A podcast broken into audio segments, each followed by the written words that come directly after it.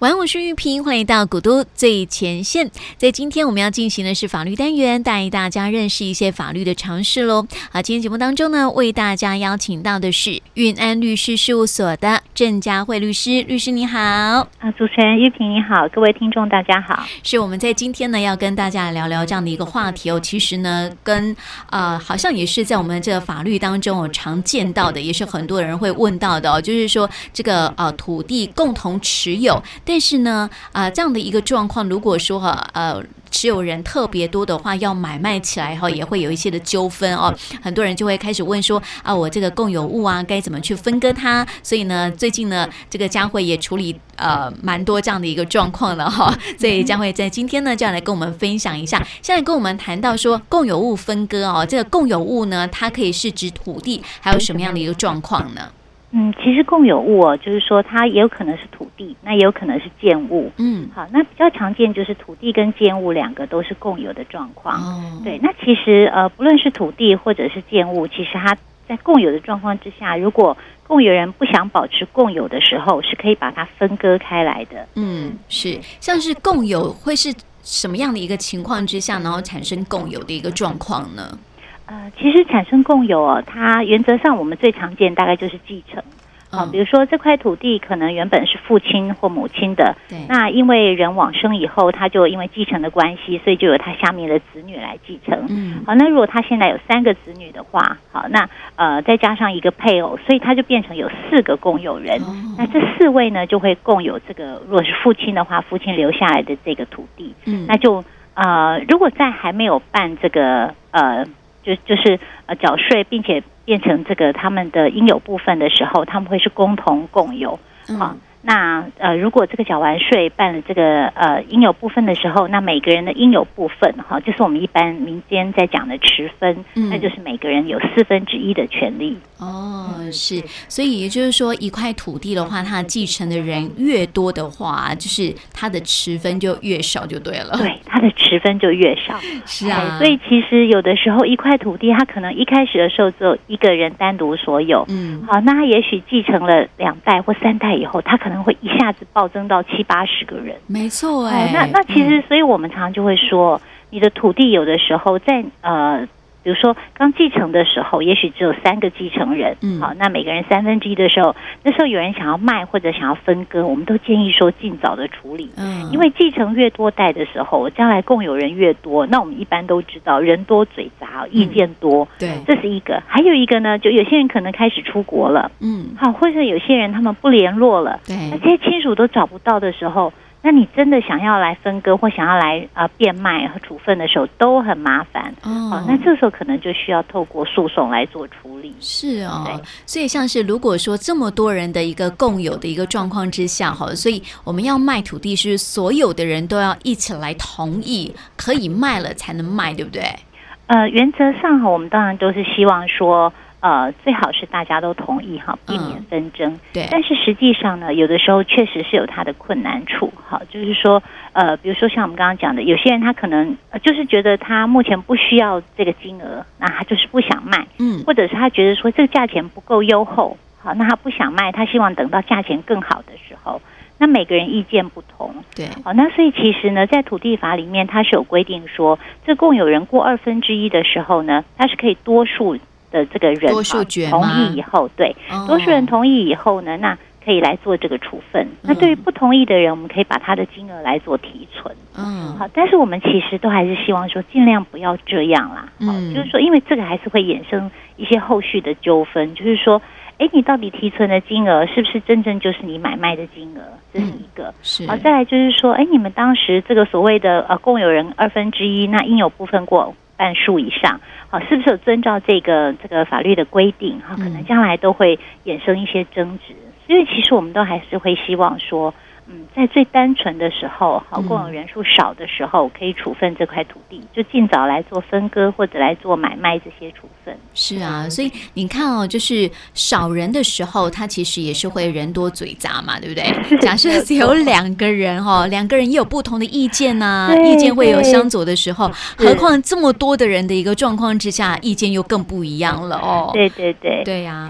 所以像是因为呃要要处理这样的一个共有物的话，像这样的一个土地哦，当然每个人意见他都不一样哦，所以呃就要进行这个协议的一个部分。但是啊，你看这么多的人哦，都有这个不一样的一个想法哈、哦，协议如果没有办法来处理的话呢，到底要怎么样去去做好这件事情呢？嗯，是。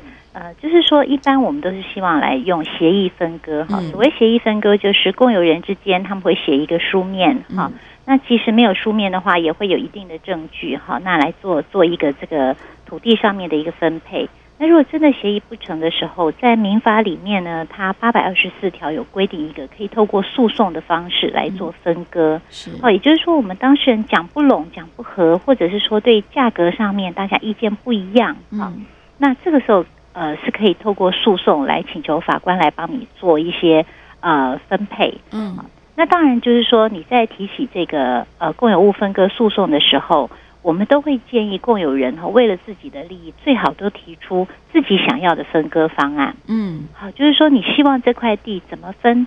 你希望分在什么位置？靠近道路，好，或者是说你希望呃这个土地上面原本你就有建物在，那你希望。分在你原本建物的所在地上，好，因为这样才能够避免将来有拆屋还地的一个问题。嗯，好，所以呃，其实这个诉讼，有些人常会问我说：“啊，这个地随便怎么分嘛，反正就把我该我的，比如说我有三分之一，对，给我就好了，哈、嗯，我不要去出庭，可不可以？”对，我常常都会跟当事人讲说：“你最好还是要去出庭。”嗯，我说：“如果你不去，他把你分在。”最边边角角的位置，哦、或者说是这个最呃看起来是一个不方正的土地，你将来使用上，呃，对，嗯、其实不会有到畸零地哈，哦、就是说法院的判决分割，他也会注意到，如果你分啊、呃、分割以后将来变成畸零地，它会变成无法建筑。哦，对，好，那所以法院就不会做这样子的分割。嗯、但是呃，除了畸零地以外，它有可能这个地割起来就是不方正，因为这个地本来原本的素质就不好，对，好，它可能就不是。一个正方形的土地，那所以这个时候你可能就分到一个不好的位置，嗯，或者是说你就不临道路，对，好。那还有一个就是说，哎，土地可能就是只有单面临路，那其他的共有人他就是一定不临道路，嗯、那这时候他一定会有价差的差别嘛？是啊，好，临道路的土地价值比较高，嗯，那不临道路的土地呢，它可能相对这个呃单价就就比较低。那这时候其实如果你有去开庭，你可以跟法官要求说。那我们认为说这个差价要补偿，嗯，好，就是说大家一样分三分之一，但是他分到的三分之一可能就价格比较高，嗯，好，这个其实可以透过现在有很多的估价师，那法院也会遵照这个当事人的建议哈，就会请这个土地的估价师去做估价以后，那每一块地的价差啊，那所以它就会有差价互相补偿的一个规定。嗯，所以其实这个真的是呃，我觉得是争取大家自己哈，也可以说是保障自己的权益，都还是要去开庭。嗯，是。但是我觉得很好奇一件事情哦，就是如果说那个地啊本来就很小，有有真的有，有 没有那种状况？然后呢，如果持有人又特别的多，那怎么办呢、啊？对。有的时候就是说，它地本来就不大，好，比如说它原本可能就是一个小小的呃十十平左右的土地，嗯，但是它也许几代以后继承下来，它有十几二十个继承人，对，好，那其实这样土地细分下去，可以说完全没有价值，没错。所以其实现在还有一个方法，就是说你可以去变价拍卖以后，用这个价金。好，那来作为这个分配，就是说不一定要把土地做分割。是，好，我们现在的这个分割的方案里面弹性很多哈，不一定是要用原物分割，它甚至可以变价拍卖以后，大家拿这个现金。是，好，那这一样哦，就是说我们也会建议你要去开庭，因为你鉴定的价格不同的鉴定师有的时候有一些些价差。哦，好，就是说，哎，有些鉴定师他可能鉴定出来，他也许漏掉了，比如说，嗯，通常鉴定师会去看现场，嗯，但是他也许漏掉，比如说这个现场它有呃，比如说临学校，或者说临呃市场，或者是说呃它附近的交通有什么特殊状况哈，那其实这个都会影响到它价格的鉴定结果，嗯，好，所以我们都还是建议说，你要去开庭，然后看这个鉴定的结果，看看这个鉴定报告评估的这些内容是不是都符合实际现况。是好，因为这个都会影响到你将来分到金额的多跟寡。对、嗯、对、嗯，所以像是您刚刚讲说一定要开庭，对不对哦？但是有的人就想说，我没有那么多的时间去开庭啊，这时候啊，会不会有损自己的一些权益的部分呢？当然是会有。嗯、那不过就是说，嗯。其实现在就是说，法院也有呃，也可以委任诉讼代理人。嗯，好，那这个委任的时候，有些人会说，一定要委任律师吗？当然，委任律师最好。嗯。可是有的时候，这个呃，如果说他案情比较单纯，好，嗯、那你甚至也可以委委托你自己的家人，比如说，哎，先生要上班，嗯、那你可以委托太太。好，这时候太太你去当诉讼代理人，通常法院是会准许的。因为太太通常也大概呃或多或少都了解也知悉这块土地的状况，对，好，那他来做一些陈述，我想应该差距不大，嗯，好，所以其实我们都还是建议尽量能够去，真的不能去，那你呃可以。这个委托和写委托书，那看是要委托这个律师当你的诉讼代理人，或委托你的家人当你的诉讼代理人。嗯，是。所以像这样的一个这个呃，有关于呃分割这个部分了哈，就是有些人他可能想说啊，我我我不用请律师，我请代书是可以的吗？嗯，通常我们还是会建议，呃，既然你一样要花这个费用的话。好，那当然是请律师是会比较好。嗯，呃，有些人会觉得说，哎，代书通常不就是处理这个土地的事项吗？哈，嗯，但是实际上，因为这是一个诉讼，哦，那诉讼上面其实它还是会有一些诉讼程序上面的事项，好，或者是有一些呃诉讼上面它的这个诉讼策略的一些问题。嗯，所以我们基本上，呃，我们还是会。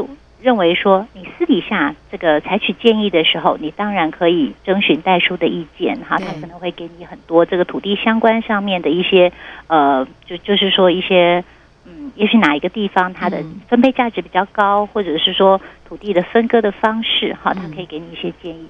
但是真正到了诉讼的时候，我们还是会建议说，其实还是律师会是比较好的。嗯，因为我就是刚好有一个阿姨也是遇到这样的一个问题了哈，就是说，因为啊、呃，她的状况是这个样子哦，就是说她呃跟呃她的先生呢已经呃过世了哦，然后她留下了一栋房子，一栋公寓，然后这栋公寓呢，她还其实因为没有写这个所谓的这个继承的一个部分嘛哦，所以她合法的一个继承人呢，还有包括她丈夫的前夫的两个孩子这样子，所以这样变成产权。变得很复杂，有没有哈？所以他不能够随意的卖他的房子这样子。就后来有一天，他的这前夫的这两个人，因为其实都都已经失去联系，那他呃先生这两个孩子呢，就后来就说，呃，我要来。我要来，呃，就是要有这样的一个共有物的一个分割，然后要把房子卖掉这样子。所以后来他们就请了代书来处理这件事情。然后我就一直觉得很奇怪，为什么这件事情不是由律师来处理，而是由代书来处理这样？嗯，对，这是嗯。呃如果他们私底下要做协议、要做分割的话，嗯、好，那当然私底下请代书或请律师，原则上这个大概是都有人采行的一个方式。啊、是好，嗯、但是呃，就是像刚刚讲，如果真的到诉讼的话，我们是建议用律师是会比较好。嗯，那其实你刚刚讲到的这个，就是说，哎，一间公寓，那也可以分割吗？嗯，对呀，这个问题是啊。然后我就心里想说，是不是要 要把它卖掉？您刚刚也讲到说，太小的土地有没有？它是可以。卖掉的，对呀，对。那其实这个也是一样状况，就是一间公寓怎么割啊？对，就是说今天如果像你刚刚讲的，有配偶现在的小孩跟前配偶的小孩，如果我们讲说四个人好了，那你一间公寓不可能把它分成四分之一，比如说你你有餐厅，那我有客厅，他有这个书房，哈，就没有办法这样分。所以目前食物上，对于像这种没有办法分割的哈，最常用的还是用这个把它变价以后来做分割，就是把这个公寓呃，就是估价以后，那拍卖以后分配这个价金。对。但是这里面我们要讲一个问题，就是说，嗯，其实啊，我们现在会常常碰到说，哎，有些人共有人会拿他的应有部分去做借款。哦。哦，那会去做借款以后呢，将来还不出钱，银行是不是会拍卖它的应有部分？是。好，那我们以往都会认为说啊，这个共有的房子哦，很少人会买啦，没有关系，不用理会它。对。好，但是我我最近发现哈，可能不能这样子轻忽了。为什么呢？就是现在开始会有一些就是呃投机取巧的人哈，我们这样讲可能比较难听，但是他们会发现说。哎，他们可以趁机，就是说，因为拍卖的时候一拍、二拍、三拍，价格会很低，嗯，他会低于市价很多的这个金额来买到这个共有物的这个应有部分，哈，那可能就买到四分之一的权利。买到之后呢，他就像刚刚讲的，他就会来说，那我要来共有物分割，嗯，那法院当然就说这怎么分啊？好，所以就会说那就来拍卖，嗯，所以对于原本的共有人，他就吓一跳，说，哎。我好好住的一个房子，嗯，好，那也不是我去借钱，怎么最后搞得变成我的房子要被卖掉了？对，好，那这个通常拍卖，因为我刚刚讲了，拍卖它会低于市价，通常会低于市价卖出去，所以对于原本的共有人来讲是非常不合理的状况。对，我可能好好的原本就是住了一间价值六七百万的房子，结果今天被卖掉，我可能分到的不到一百万。嗯，好，那所以我们现在就会建议说，以往我们都会很很。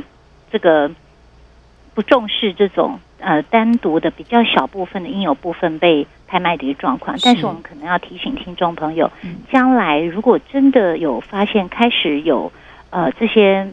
的比较小的应有部分要被拍卖的时候，可能稍微要留意一下了。哦，就是说，因为现在开始有人就是专门在用这个方式来作为一个投资的一个工具啊，真的啊？对对对，他就是他就是在买这个小小的应有部分，用少少的钱，好。那因为将来变价分割的时候呢，他可能就是会，也许会赚到那个利差。嗯，就算没有赚到利差，因为他也是低于市价来买，对他来讲，他损失不大。哦，但是对真正的原本的共有人来讲，差别就很大很大了。是，对。但是我们怎么样去发现说共有人怎么样去发现说我的这个应有的一个就是有应有的部分被拍卖掉了呢？呃，通常他会发这个法院他要拍卖的。这个程序当中，他都会发通知出来。嗯，好，那还有一个就是说，其实呃，这个他要把他应有部分拿去做借款的时候，其实一般人哈，他们都会做设定抵押。嗯，所以你去在地政事务所去申请你的地籍成本的时候，上面就会看得出来。有没有被设定抵押在？啊，如果有的时候，你可能就要常常关心你的这个共有人，就说：“哎，你的还款状况如何？”嗯，好，避免他说：“哎，哪一天都被银行拍卖了。”那那我们。已经到了到拍卖的程序的时候才知道，那其实那时候有一点措手不及啦。就是说要呃筹钱来帮他吗？那这个时间上面很紧凑。嗯，你说不帮他吗？又开始有现在我我现在在讲的，就是说这种呃投机的一些状况出现啊。那其实到那个时候才来处理，就有一点棘手。嗯，是。但是我有一件事情还蛮好奇的，就是像一块呃一块土地的话，你怎么知道说啊、呃、我的共有人其实还有谁谁谁谁谁呢？啊，会呃其实。大部分是这样，如果你不是因为买卖的关系来变成共有人，嗯就是、因为继承的话，你大概都会知道，因为亲戚之间嘛，哈。嗯。那如果说真的不知道，因为像我们讲，也许一代、两代、三代之后，啊、我们真的不知道，那其实还是可以去地政事务所申请你的地籍成本。嗯。好，那你就可以申请全部所有人的，好，那它上面就会把所有人全部都列出来。哦。哎，那就可以看得出来上面有多少的共有人。嗯，而且你会发现说，有些人还真的不认识，真的会有，真的会有，因为 这样继承了太多代了。太多代的时候，那真的可能是阿姨的什么小孩的这个儿子啊，真的不知道是谁是。对呀，所以有时候会变成这样的一个状况。我觉得像是一些老一辈的这个呃人的一些土地还没有处理的话，大概都会呈现这样的一个状况。对对对，其实那个就蛮棘手的哦。我们常就会发现说，哎呀，那很多。人都已经出国去了哈，或很多都失联很久了，嗯、对啊，或者说有一些，哎，他到底有没有结婚，有没有生小孩不知道，那还要到户政重新去查，嗯、那那个也都没有去办继承登记，那个查起来都哇，好像一个肉粽提起来就一大串。对呀、啊，而且这个这个部分好像也要做那种继承登记才有办法来处理，对不对？呃，其实可以在诉讼里面一并处理，就是说你的在诉讼的时候可以。呃，法官命他们先有继承登记，然后之后再来做分割，嗯、是可以一并处理。哦、但是麻烦就是麻烦在呃，因为当事人进行主义啊，哈，那法院会跟你说不好意思啊，就是这些继承人要你去查，嗯、我可以这个给你一个裁定哈，那让你有这个权限到地呃到户政事务所去查，但是还是得要你自己去查。那有的时候我们会查到说，哎呀，好久以前，因为你要知道他们共同的这个祖父或共同的曾祖父是谁，是那就是查到日据时代的那个户政资料哈。哦、哇，那个真的查起来就很。旷日费时，我们常常有的时候会碰到，哎呀，查好久都找不出来。对呀、啊，有没有可能到清朝也有？那那真的比较少，但是我们确实碰过不少查到那个日据时代去的 哈。那这个哇，有些连那个户政人都说，哇，你们这个好早的时代的这个资料哈。对呀、啊，所以。其实我们还都是建议啦，就是说，呃，自己的权益要维护啦，哈、嗯，不要不要拖太久，那真的到后来就会很难收拾。对呀、啊，因为真的有时候自己也不晓得，原来自己是继承人呢。哦，有没有可能会是这样的状况？有有的时候，有的时候，对对，嗯，因为可能比如说呃，这个比如说比较少跟呃父亲那一辈的亲戚联络，或者比较少跟母亲那一辈的亲戚联络，那有的时候有一些外祖父母或者祖父母的这个。继承我们确实是会不太清楚。对啊，对，而且有时候像是这个呃，有时候可能父父叔辈哦，他们就是有时候这个没有办法，就是说啊，马上就给孩子们知道说哦，你有这批土地要继承，然后人就走了，所以他也没有办法有有这样的一个状况，就是让大家知道这样子，嗯，对不对？其实啊，如果嗯。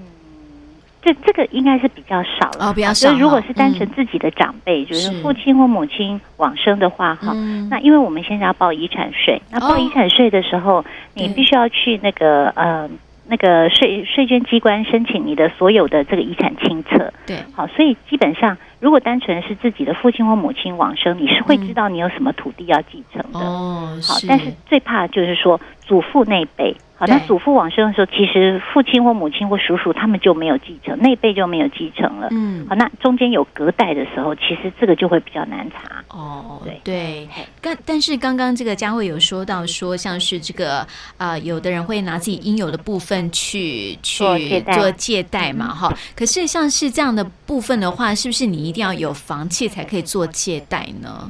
呃，通常我们所有权人都会有自己的所有权状。哦，哎，对。嗯、那如果呃临时找不到了，哈，如果是真的是遗失了，嗯、其实他们报遗失以后是会补发。对。好，所以其实这个东西原则上，呃，只要他能够知道自己是这个有权利的这个应有部分的所有权人，嗯、基本上他是都可以去做这样抵押权的一个设定。哦，是，所以所有权人还是得要去了解一下哈，这个自己的土地的一些状况这样子了哈。是啊，但是我们刚刚有讲到说这个土地的一个部分哈，还有这建物的一个部分，但是像是这个农地的话，它会有没有什么样的限制吗？嗯。我们在农地的这个继承和这个分割上面哈，其实它是有一定的限制，主要是因为我们希望农地不要细分，是。好，所以呃，在农业发展条例的十六条里面，它有规定到说，农地的分割不可以小于零点二五公顷，嗯、就是两千五百平，是。啊，两千五百平方公尺，对，好，两千五百平方公尺差不多是七百五十七平左右，嗯，也就是说，他希望这块地。这个农地分割以后，将来还是适于耕种的，因为太小的时候，其实它的农具操作是很困难的。哦，对对，好，嗯，所以呃，我们其实，在农地的分割上有这个最小面积的限制，嗯，但是它有两个例外。第一个就是说，如果你是在八十九年一月四号之前，嗯，好，那你就已经呃。这个共有的这个农地的话，好是，就是说你很早之前就共有了，那这个时候你来分割就没有这个限制。嗯，那还有一个是说，如果你是在八十九年一月四号之后，好，你才继承的，那另也是例外的，可以把它分割，那就也没有这个最小面积的限制。是，所以我们通常这个碰到农地分割的时候，我们都会问他说，你是八十九年一月之前或之后？好，其实用意就是在这里。嗯，是。那我想问这个呃，佳慧，就是说，像是有没有人呢、啊？他就是说，可能跟他的这个呃叔叔伯伯啊，就是共同持有一个部分哦。然后呢，想要去这个做一些呃强制分割，行吗？呃，也是可以啊，也是可以哈，也是可以。像如像是如果这部分要去做分割的话，有没有要需要准备哪些的资料呢？呃，通常我们大概原则上，你的土地登记成本，嗯，好，那还有再来就是说你的这个继承人，就是说呃。这块地到底上面有呃哪些的这个共有人？嗯，好，因为我刚讲继承人是因为有时候他们会没有去办继承登记，对，那这时候你就必须要拿出他们的这继承人的这些名册，嗯，好，那让法官知道说，哎，其实这块地。除了现在上面已经有列的这共有人之外，其实还有哪些人是应该要列进去的？嗯，好，那把这个资料备齐给法官之后，其实最重要还有一个就是你的分割方案。嗯，你希望土地怎么分？是你不能够把你的这个诉讼提出去，有跟法官说，那你帮我分。啊，这个法官很为难，对，他常会说，哎，其实你是最了解这块地的人哈，应该你先告诉我说你希望怎么分。是，那法院会帮你注意的事项是说。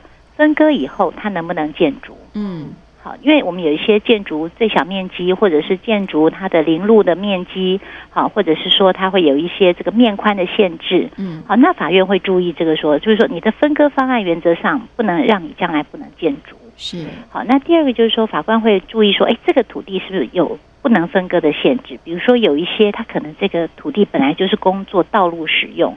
那你不能把它分呐、啊，你分了以后，将来可能其他共有人都不能这个进出使用。是，好，所以除了这些以外呢，呃，原则上呢，你提出来的分割方案只要可行，嗯、其他共有人也没有意见的话。对，法官大多会采行。哦，对，就是怕说你分割到这个土地啊，有的人就是进出真的是很不方便哈，那就真的是很傻眼了。对对对，而且通常这个我们提出来分割方案，因为我们毕竟一般人，我们只能画大概的图哈，那法官会请那个地震机关去实地测量，画一个比较精准的图出来。对，那我们要讲就是说，请务必这个。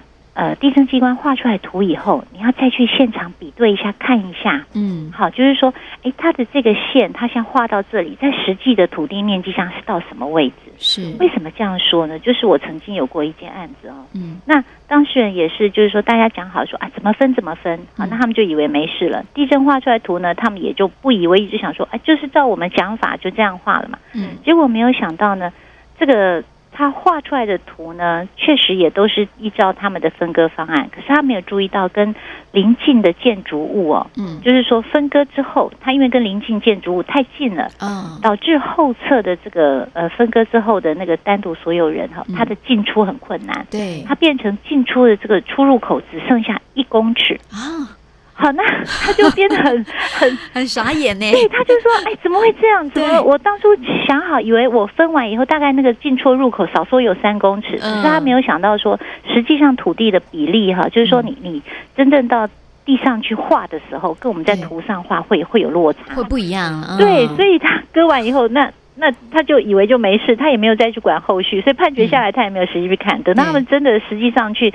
丈量要做分割，发现哇，它的出入口只有一公尺，那那些后来就衍生了另外一个诉讼。是啊，所以其实我们就在讲说，真的大家要多用心，就是说地震不是他的错哈，但是我们真的要相信，就是说你的实测跟跟这图面哈还是会有落差。是，对。对，所以我们在处理这样的一个共有物的一个分割的一个状况的时候呢，还是要亲力亲为，会比较呃能够保障自己的权利啊。我们。都还是会说，多少要花一点精力在你自己的权益上，是。好，因为呃，这就是你的权利嘛。你如果不珍惜、不重视，真的别人也也只能够这个、嗯、呃，任人宰割的意思啦，吼，对不对？人家比较懂得去争取自己权益的啊，就会比较注意这部分嘛，对不对？